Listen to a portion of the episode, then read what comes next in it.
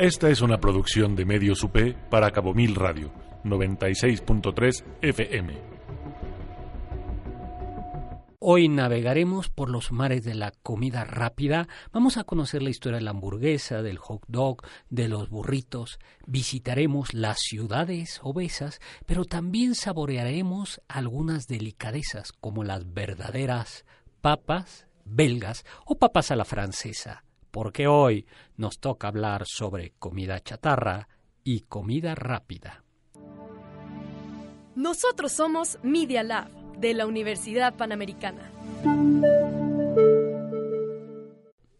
Hola, hola amigos y amigas, ¿qué tal? ¿Cómo están? Soy Héctor Zagal, transmitiendo para ustedes, amigos de Cabo Mil. XHSJS 96.3 FM, transmitiendo desde la Universidad Panamericana. Aquí en la Ciudad de México, para ustedes, amigos de Cabo San Lucas, San José del Cabo, de la maravillosa y extraordinaria Baja California Sur. Yo soy Héctor Zagal, el capitán de esta nave, y ese que acaba de hablar sigue siendo un polizón, un marinero Todavía no lo sabemos, que se llama Víctor Hernández. ¿Cómo estás, Víctor? ¿Qué tal, doctor? Muy contento de que me haya perdonado la vida después de que me acabé su ron tan alegremente aquí. Pues vas a tener que seguir trabajando aquí y, y, además vas a comer comida rápida y comida chatarra. Ya mejor me voy a cambiar a la Guardia Nacional, doctor, y me van a pagar mejor que aquí en Sí, pero primero tienes que pagar aquí. te vamos a poner grilletes. Pues vamos a hablar de comida rápida, comida chatarra. En realidad ya desde siempre en la antigua Roma se servía comida en puestos callejeros, en el Medio Oriente, en la India y por supuesto con México, en, en, en todos los lugares, en México y en muchas naciones ha habido esta idea de, de una comida rápida, fácil de preparar. Pero yo creo que eh, hay que ir a 1912 cuando en la ciudad de Nueva York se abre el primer automat era pues una especie de local, yo todavía conocí alguno de ellos, eh, que ofrecía comida detrás de una ventana de vidrio y con unas moneditas abrías la ventanita de vidrio y sacabas tu, tu comida rápida. Aunque ya existía en Berlín y en alguna eh, en, en, Berlín, eh, algo así, en realidad es como la fecha emblemática, es este 1912. A mí me tocó todavía conocerlo, ¿no? Pues Nueva York es casi casi la capital de la comida chatarra, la hamburguesa, el hot dog, muchos platillos de comida rápida llegaron a Nueva York por migrantes europeos. Así es, pero se fueron transformando. Pues 1912 yo creo que es un momento clave y se vendía como menos trabajo para mamá. En los años 40, tú seguro que no los conociste. No, doctor, yo soy joven y bello todavía. Eh, no, bueno, joven, bueno, bello, quizá bello, habrá que preguntárselo. ¿Tienes novia? Eh, pues estamos en trámite. ¿Estás en trámite? En negociación. O sea, no se ve entonces claro. Todavía no, doctor. Pues eh, Drive Throat, estos ah, se hicieron populares esos lugares donde podías llegar en coche y pedir sin salir del coche comida. En México, ¿tú sabías eso? Pues no, no era, fíjate, no, no era que pidieras comida rápida para llevar, sino que llegabas en coche. Te ponían una mesita, ¿no? en, el, carro. En la Ciudad de México había un lugar que se llamaba Tomboy y otro que se llamaba Bonanza y que era muy simpático. Te ponían la, la pedías por un audífono, te estacionabas y la y te la daban, ¿no? Pues Drive-in. Los, los, los drive-in nos, nos, nos, comenta Aldo. Y en Estados Unidos ah, había incluso, me parece que los meseros venían en patines, ¿no? También para servirte en algunos lugares. Sí, en algunos lugares. Pues estos se popularizan en los años 40. Yo creo que ya estamos con la idea de la velocidad, ¿no? Y eh, luego vendrán estos lugares de los centros comerciales, food courts o food courts, ¿no? Donde pues va a aparecer sin duda la hamburguesa como la reina seguramente de la comida rápida, pero, pero, en realidad yo creo que la comida rápida tiene su antecedente en el siglo XIX, cuando los cosacos rusos invaden París en las guerras napoleónicas. Eh, ¿Tú sabías eso? No, doctor, ¿por la, qué? La palabra bistro de los restaurantes franceses, donde se vende comida sencilla, alcohol, queso, un bistró, eh, al parecer, bistro significa algo así como rápido en ruso. Entonces llegaban los cosacos o los rusos y le decían a los camareros, bistro, bistro, rápido, rápido, y de ahí se quedó bistro. Además, me parece que en París desde el siglo XVII ya se vendían las presuntas papas a la francesa, que hay una disputa, doctor, que parece que son de Ah, Bélgica. Pues si te parece, las dejamos para, eh, entramos en un ratito a hablar Me de ellas, bien. ¿no? Y déjame a mí hacer como un poquito más de historia y entramos a hablar de papas a la francesa y todo eso. Eh, en el siglo XX, sin embargo, también hay otro momento clave.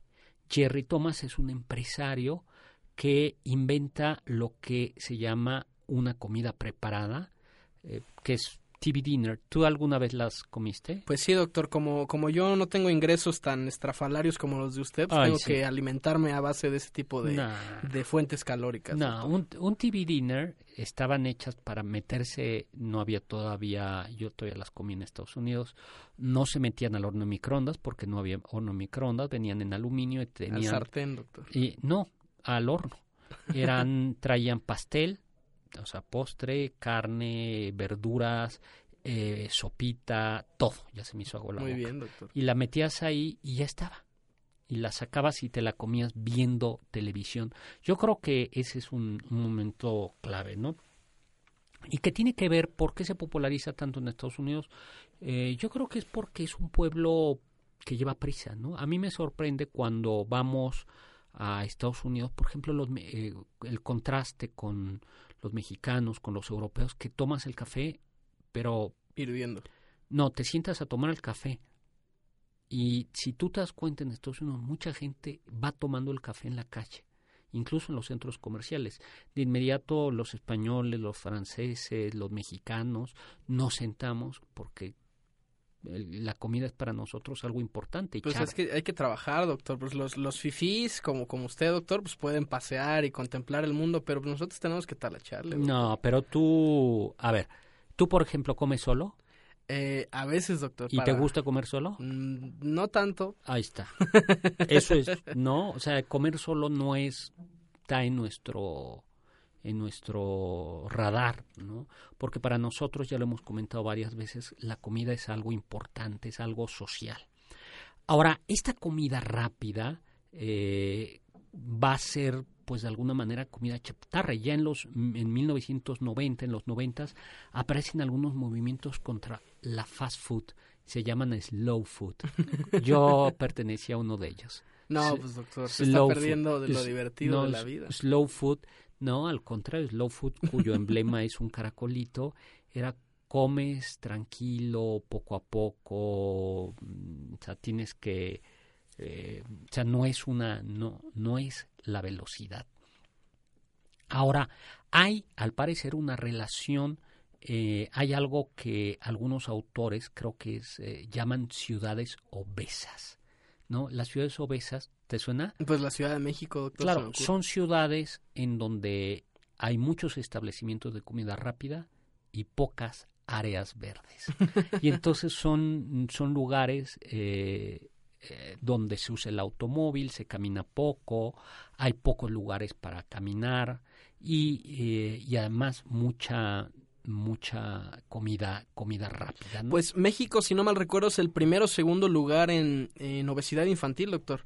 Y es muy irónico porque hay zonas del país en el que tenemos niños obesos pero desnutridos. Así es, así es. México ya tiene, eh, y creo que ya tiene, está en el primer o segundo lugar de obesidad del, del mundo. Ahora, ¿qué caracteriza la comida rápida? Fíjate que yo pensaba, primero, es la, la auténtica comida rápida, es la homogeneidad de los establecimientos donde se sirve. Es decir, eh, tienen que ser iguales, ¿no? El chiste es que la hamburguesa sea igual. Dos, la ausencia de meseros, de camareros, y por tanto también la ausencia de cubiertos y la rapidez. Pues después de esta descripción de lo que es la comida rápida, vamos a, a regresar de un corte a platicar pues de algunos eh, algunos platillos, ¿no?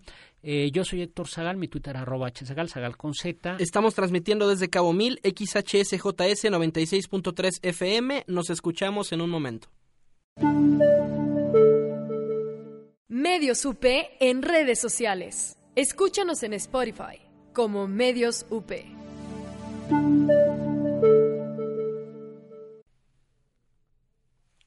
Hola, hola amigos y amigas, ¿qué tal? Soy Héctor Zagal, transmitiendo para ustedes amigos de Baja California Sur, eh, desde Cabo Mil, en esa encantadora península, en ese encantador lugar que es Cabo San Lucas, San José del Cabo, donde se come maravillosamente bien. Ya no me antoje, doctor, que a mí no me da para viajar Pórtate, hasta allá. pórtate bien y un día bajas. Muy ¿no? bien, doctor. Estamos transmitiendo desde Radio Universidad Panamericana en la helada, gélida y obesa Ciudad de México.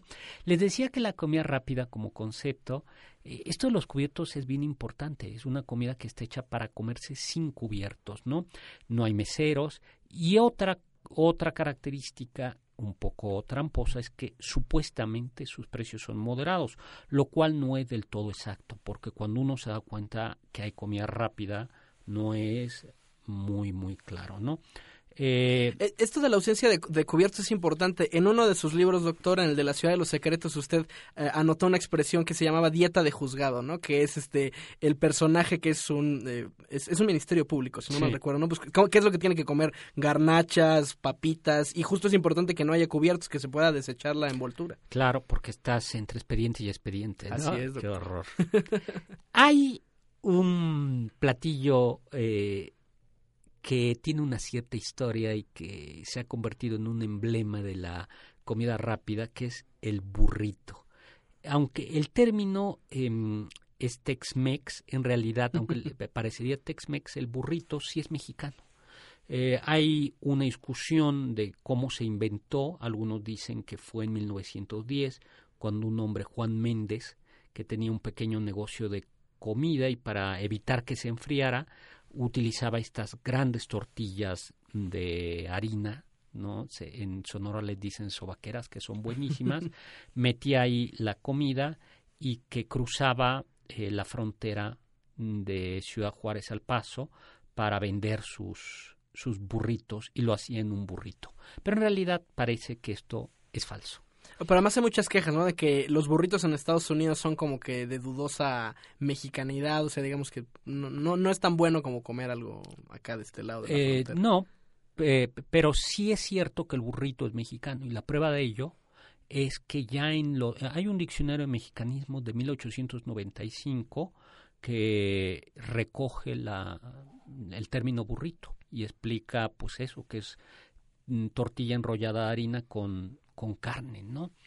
Ahora, pues sí, le han, le han, le han metido del otro lado de la frontera, pues queso amarillo, aceitunas, algo que no es típico, pero pues es, es, es comida rápida, ¿no? Luego, el sándwich, ¿no?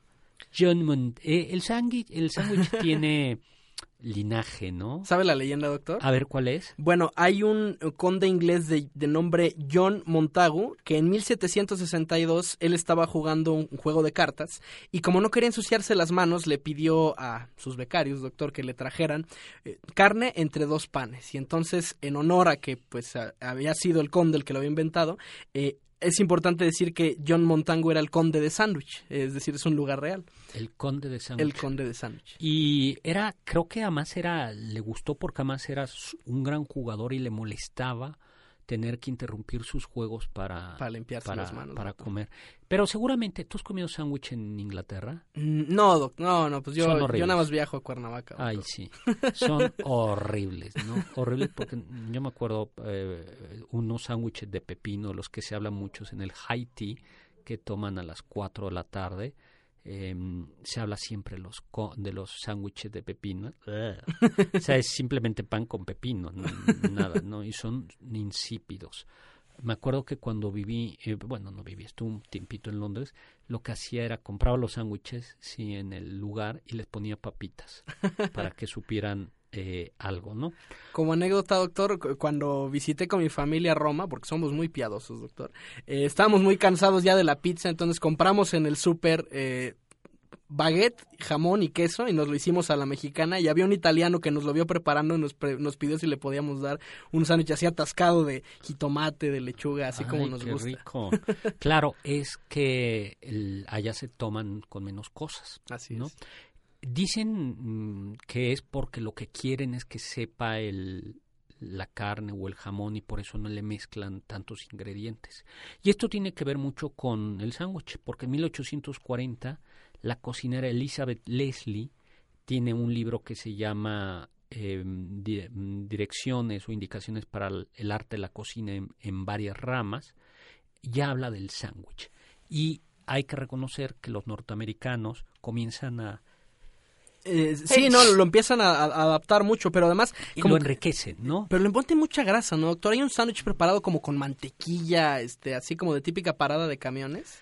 Es que Sí, es como la torta, el sándwich. El sándwich en Estados Unidos se hace extraordinariamente versátil, ¿no? eh, tocino, el club sándwich, el sándwich de esto, sándwich del otro, que ya no es el sándwich original. Si ustedes van a Inglaterra van a ver cómo los sándwiches ingleses son realmente eh, insípidos, pero es un gran invento el sándwich. Y en su momento en México fue elegante. Tú eres joven y no te acordarás de Chava Flores ¿Cómo no, doctor? Pero Chava Flores todavía dice cómo en las fiestas se servían sandwichitos de jalea, es decir, de mermelada, y aquello era como elegante, ¿no? Yo me acuerdo, y, y claro, los pobres comíamos torta y los ricos en el colegio comían sándwich. el sándwich depende del pan de caja, y el pan de caja es también otro invento, es un pan, como panqué, pero lo que no sé exactamente quién lo hace, debe haber sido en Estados Unidos, eh, se dan cuenta que es muy incómodo partirlo, entonces hay que venderlo partido ya. ¿Y sabes cómo le dicen al sándwich en Argentina? No, doctor. Eh, sándwich de miga. Por, qué, doctor? Miga de pan. Ah, por supuesto. Y además le quitan la costrita frecuentemente. es que nadie la quiere, doctor. No. Bueno, no sé, hay, yo me refiero a la, tapa, a la primera rebanada del pan bimbo, no a la, eso nadie no, quiere. No a la tapa sino al, al sándwich. Al, al sándwich le quita la corteza, hace un sándwich así y queda solo la miga. Sándwiches de miga. Sí, más suavecitos. Son, son muy buenos. Oye, ¿y qué me cuentas del hot dog? Bueno, pues es otro de estos platillos eh, originados, bueno, popularizados en Nueva York.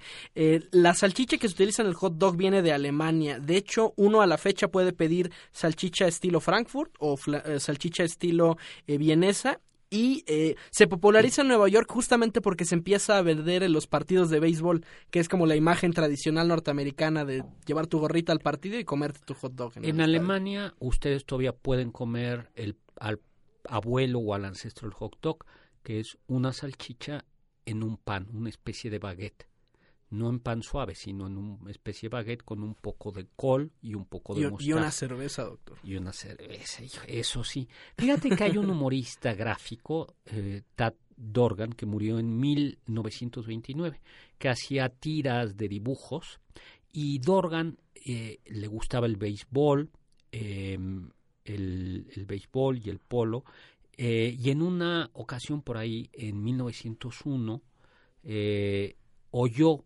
como un vendedor de vendía las salchichas, están al rojo vivo, ¿no? Adquiera su Dachshund, perro salchicha, mientras están al, al rojo vivo. Y esto fue lo que a él eh, le sirvió para... Eh, este Tad Morgan es el que se inventó la idea del hot dog, perro, perro caliente, ¿no? Hay, por supuesto, muchas discrepancias sobre si fue o no fue el así, pero lo cierto es que ya para 1895 se habla de hot dog. Pues tenemos que irnos a un corte, ¿no? Mi Twitter arroba chesagal, sagal con Z, si no nos pueden escuchar en vivo. También pueden encontrar todos los podcasts en la página de Cabo Mil y también eh, en, en, nuestro Facebook, Navegando con el Doctor Zagal. Estamos transmitiendo desde XHSJS 96.3 FM. Regresamos en un momento. Escucha, imagina, siente Vive. Radio UP. Hola, hola, estamos de regreso. Soy Héctor Zagal. Aquí estamos navegando entre mostaza, grasa, papas, Así es, doctor. sándwiches. Esta es la vida lograda. Y por sí, no, es, eh, también sí me gusta a veces la comida chatarra. ¿Por qué se llama comida chatarra?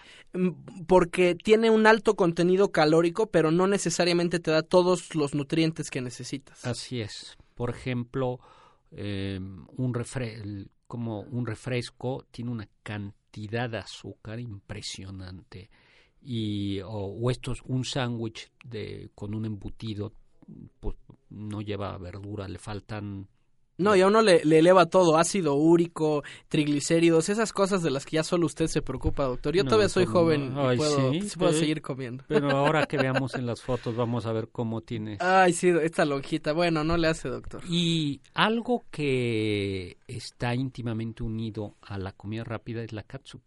¿No? Sí, por supuesto, toda la familia de condimentos catsup, mostaza, picantes, bueno, aquí en México que tenemos 16 tipos de salsas para toda nuestra comida, como tortas, este, bueno, que aquí en la universidad son más fifís, ¿no? Aquí no son tortas, aquí son paninis, doctor. Ah, pero en la, aquí en la universidad eh, panamericana, donde estamos transmitiendo, nada, también comemos, ¿no?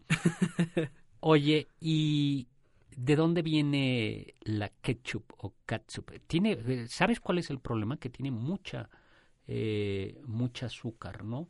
¿no? Sí, y además, por ejemplo, hay la, la catsup en restaurantes chinos, ¿no? Que es todavía eh, exclusiva, todavía extremadamente dulce a, grados ya. Este. Sí, fíjate que al parecer fue un señor Henry Heinz, hay una catsup Heinz, que en 1876 eh, a partir justo de esta salsa china eh, que luego llevaron los ingleses a, Inglaterra y dio eh, ponerle ketchup, ¿no? perdón, y dio añadirle más, más, más tomate y se convirtió en, la salsa katsup. El problema de la salsa katsup, además de los conservadores, aunque riquísima, es la cantidad de azúcar que puede, que puede tener, ¿no? Y se le pone azúcar porque si bien es cierto que el tomate tiene azúcar, el azúcar se le añade para resaltar, entre comillas, la dulzura del, del, jitomate, del, jitomate, ¿no? Hay un dato curioso, doctor, hablando de, de. Cierta famosa cadena de hamburguesas, cuyo nombre no mencionaré, eh, cuando pides tu hamburguesa en México te dan los condimentos sin ningún problema, ¿no? Si quieres 10 catsup, te dan tus 10 catsup. Pero en el extranjero no, en el extranjero te dan solamente dos y te cobran si quieres más. Ah, ¿de verdad? Así es, doctor. Pues a mí me tocó que me cobraran extra en Brasil y en Argentina. No, qué codos. la verdad sí. Sí, aunque aquí sí te dan y, y la mostaza es mucho más noble, ¿no? Pero en realidad la mostaza de comida rápida no es la mostaza eh, antigua, no es la mostaza francesa, la mostaza de Dijon, que es una, que es una maravilla, ¿no? Luego, yo creo que algo que va íntimamente unido al, a la comida rápida es el concepto de combo, ¿no? Y que tiene que ver con esta idea de, entre comillas, abaratar, ¿no? Eh, y que te ofrece refresco, la guarnición y, entre comillas, el platillo, eh, el platillo fuerte, ¿no? No, y por ejemplo en Estados Unidos todas estas opciones de extra size, o sea, casi casi te llevas un rotoplas de puro refresco. Claro, y en México, ¿no? eh, en México también. Y que tiene mucho que ver con, con esto lo hace, lo, hacía, lo hace notar algunos europeos, ¿no? Que es en el mundo norteamericano el tamaño se importa. O sea, todo es grande, ¿no? El refresco, las casas, las camionetas, las camionetas, todo hay hay un culto a la velocidad y, al, y a lo grande, ¿no? A lo mejor están compensando algo, doctor, hay alguna cosa genética No lo sé, No, no, Yo creo que es el sentido de la abundancia, ¿no? Incluso las porciones son excesivas, ¿no? Son, son, son excesivas. Y los pancakes, en cualquier restaurante que te sirvan así una torre de 10 pancakes y hay gente que se lo come. Sí, y, mm, por el contrario, en otros países eh, hay un culto a veces a lo, a lo pequeño, a lo discreto, ¿no? Vamos a hablar de un coronel, Harlat David Sanders, ah. quien nació en 1890 y que es conocido como Coronel Sanders o Coronel Kentucky, que en realidad fue un empresario que fundó la cadena de restaurantes bien conocida. Allá por 1929 eh, abrió una pequeña estación de servicio en Kentucky en la que cocinaba lo que se llamaba eh, pollos a la canasta, ¿no? Y eh, se llamaba pollos a la canasta porque es el pollo frito y pero el pollo empanizado y frito. Esto es muy de la cocina del sur, freír y freír de la cocina del sur de Estados Unidos.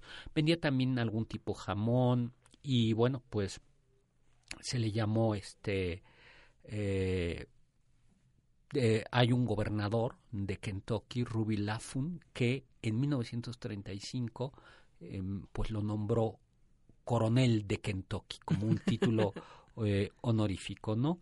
Y ya de ahí se, se siguió y se convirtió. Por eso ustedes ven que su, el, el, el hombre trae traje blanco. Y la barbita. La barbita, pero el, ¿cómo se llama? El moñito negro. O sea, viste como un Sí, caballero del, sur, mm, del sur, ¿no? Y es... eh, esta idea de empanizar, por supuesto, no es mm, original de Estados Unidos. Hay tipo de empanizado. Eh, la escalopa empanizada la milanesa llegó a México eh, en la época de Maximiliano de Habsburgo y rompió. Era súper elegante. ¿Y qué es? Una milanesa, ¿no?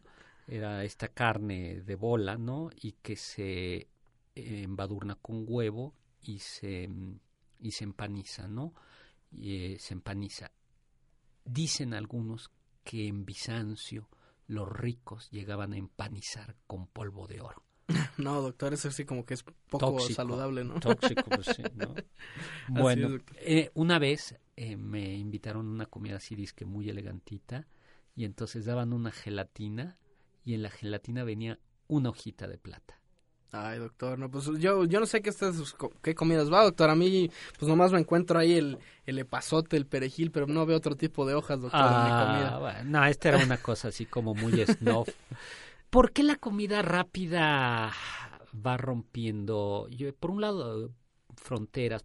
Por un lado, yo creo que es muy fácil, es para la- es salada, dulce, concentración de sabores, no se lavan platos, no se pierde tiempo y algo importante es que en la medida en que la mujer afortunadamente se ha incorporado a la vida profesional, eh, pues cada vez hay menos tiempo para cocinar. Como decía un amigo mío, el problema de la comida casera es que hay que hacerla en casa. ¿no? Así es, doctor. Y eh, ahora, ¿cuál es la contrapartida de esto? Pues que, mm, pues que vamos engordando, ¿no? vamos engordando, ¿no? Pero luego también hay, hay ciertas sustancias químicas que contribuyen. Por ejemplo, las palomitas, las que dan en el cine, tienen una sustancia que se llama glutamato monosódico, que lo que da es esa sensación como de querer seguir comiendo. Aunque tú ya estés lleno, es esa como ansiedad que te da en la boca para seguir consumiendo. Y lo tienen muchos otros productos, como por ejemplo algunas sopas instantáneas, Claro, doctor. ¿tú sabes quién inventó las palomitas de maíz? No, doctor. Los mexicanos. sí, es cierto. Eh, Fray Bernardino Sagún recoge, se conservan códices en determinada época del año, no sé exactamente en qué fiesta, se tomaban unos granos y se quemaban en un, se, no se horneaban, se calentaban en un comal, explotaban y se hacían palomitas. O sea, la palomita mexicana es, y la palomita auténtica, o sea, simple, no es terrible porque el problema es la cantidad de, De sal, por ejemplo. de que hay que sal y de mantequilla que, que le ponen, pero la palomita en suyo es un carbohidrato muy noble y muy, muy llenador.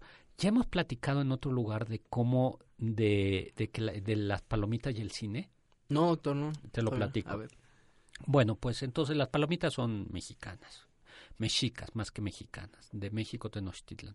Pero en realidad es en Estados Unidos cuando en los teatros eh, de variedad o en los cines se comía, eh, había gente que vendía palomitas de maíz y tú podías, eh, sí, a, a las afueras y podías ir a- al cine y a comer. ¿No había que esconderlo, doctor, No, para no. entrar al cine? No, no, no, porque eran dos negocios.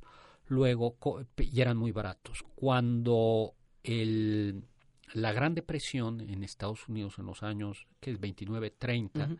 Una Gran Depresión, la gente deja de ir al cine y al teatro porque no tiene dinero, pero al mismo tiempo siguen comiendo palomitas porque era comida barata, te llenaba.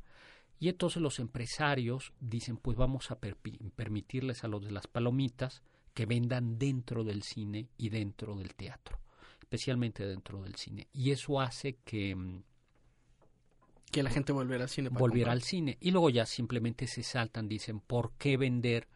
Eh, ¿Por qué permitir que ellos vendan? Vamos a saltarnos el intermediario y se convierten las palomitas en algo, en, en algo de, del cine, ¿no? ¿Cómo ves? No, pues está muy bien, les agradezco. Pero ahora es, es demasiado caro, doctor. Ahora el negocio es vender justo el alimento dentro del cine. claro, claro. En vez, de, en vez del puro boleto. Oye, y no hemos hablado de la hamburguesa, ¿no? La hamburguesa tiene una historia. eh, la carne molida, mm, la carne molida, o, mm, dicen algunos que es tiene su origen en la carne tártara. ¿no? y que era la carne tártara, la comían eran los tártaros, estos invasores de Europa, de Asia, llevaban su bistec y lo ponían en el caballo y sentados sobre él y entonces lo iban aplastando. Eh, eso es la carne tártara y la comían media cruda. La carne tártara llega al probablemente a Hamburgo y deciden cocinarla. Y entonces en Hamburgo se comienza a comer estos filetes de carne. Pues de ahí el nombre, hamburguesa, pues del origen en Hamburgo. Pues tenemos que irnos a un corte. Recuerden, mi Twitter, arroba chesagal, sagal con Z. ¿Dónde están los podcasts? Lo pueden encontrar en la página de Cabo Mil y también lo, lo compartimos en nuestro Facebook, Navegando con el Doctor Zagal. Estamos transmitiendo desde XHSJS 96.3 FM. Regresamos en un momento. Medios UP en redes sociales. Síguenos en Facebook, Media Lab UPMX. Hola, hola, estamos de regreso hablando de comida rápida, de hamburguesas ahora. Y me acompaña Víctor Hernández. Estamos transmitiendo desde la obesa Ciudad de México para ustedes amigos de Baja California Sur, en Cabo Mil.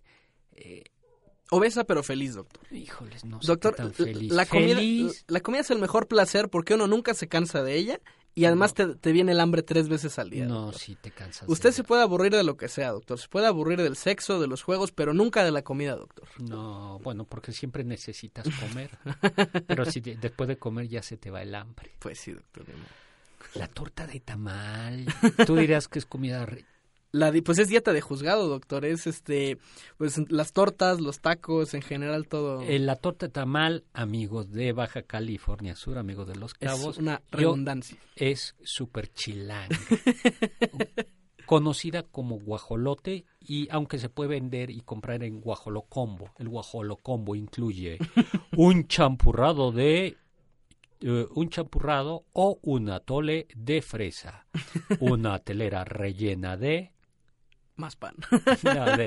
de, tamal y la puedes freír todavía si quieres que Así te pone bien las, las arterias. Las arterias puedes freír el tamal y entonces ya tamal frito en ya es no tener temor de Dios. Y eso, y pero dicen que es esencial tomarla con atole, porque si no la tomas con atole eh, el atole tiene la es como concreto líquido, tiene la función de que baje el tamal porque si no se te queda el tamal con atorado, la torta de tamal a en, la en, la tráquea y entonces en cambio le empuja el, el atole, ¿no?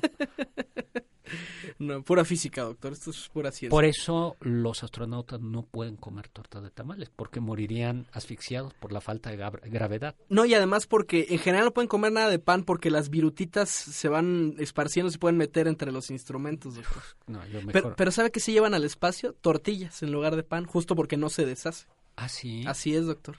Ah, no, bueno, pero tortillas frescas, no duras. Ah, bueno, bueno, sí, un poquito deshidratadas, pero bueno, México en el espacio. Chal.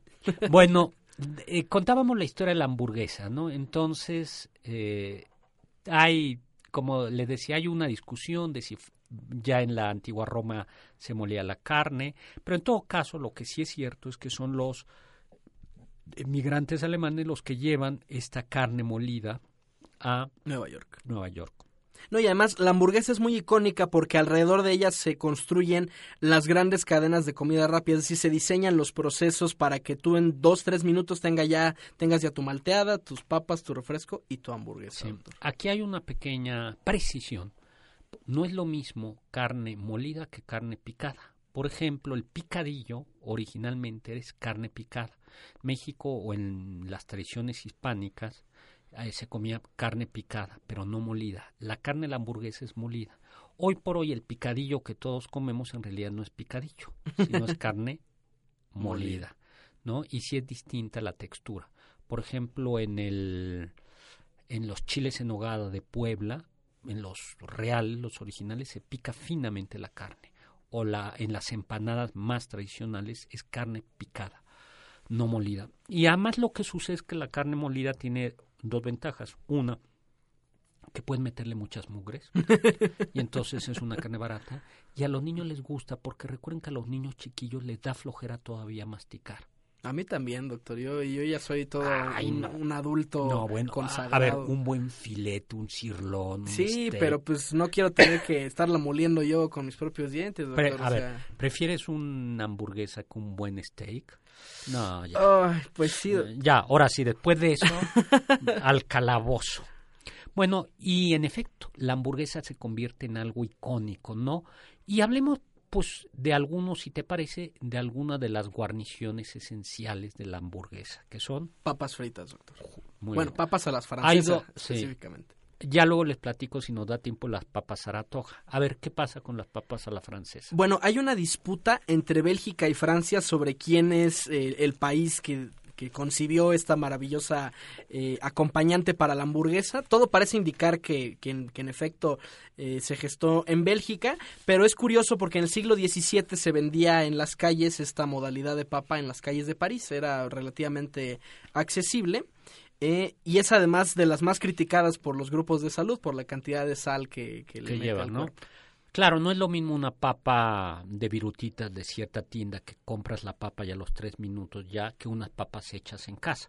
Recordemos que la papa viene del Perú, ¿no? Bueno, de sí, de la zona Hay andi- hay de creo que hay más de 3.000 especies de Sí, papas en Perú. yo alguna vez los, les conté que tuve la oportunidad de estar en Lima y cuando vas a un supermercado, a un supermercado normal, ya no digamos un mercado, quedas impresionado por la cantidad de papas que hay. Por cierto, las venden con tierra. En México las lavamos, ya en el súper las venden y las venden con tierra porque dicen que se conservan, ya luego las lavas y son de una variedad extraordinaria y el modo como las hacen. Ahora, lo típico no es freírlas. En efecto, la pomme de terre, manzana de tierra, es llevada a Europa. Dicen que va a eh, lograr salvar de hambre al mundo y es cierto, la papa resiste bajas temperaturas y por eso se convierte en algo icónico para Europa, para Rusia, ¿no? Bueno, el, el vodka está hecho de papa, ¿no? Hay un vodka hecho de, en efecto, hay un vodka hecho, hecho de papa, hay otro, otro de grano, ¿no? Pero entonces no sabemos quién las fríe, ¿no? ¿Te acuerdas que cuando Francia se opone a la invasión de Irak, me parece que en, en uno de estos momentos, en, en la ONU, Estados Unidos se enoja y entonces declara, dice, prohíbe a alguien, se le ocurre en el Capitolio decir que las French fries ya no se iban a llamar así, si- sino se iban a llamar Freedom Fries. para que ya Qué no... ridículo. No, pues sí, nadie dice French fries, ¿no? Ay, Pues tenemos que eh, irnos a, a un corte, ¿no? Y, em, y yo creo que junto con esto está el refresco, ¿no? Eh, el refresco en español, en realidad en la palabra eh, española siempre es la soda, ¿no? refresco en el español original, mi abuela lo usaba así, refresco es un agua que te refresca. Eh, para nosotros ya el refresco es soda.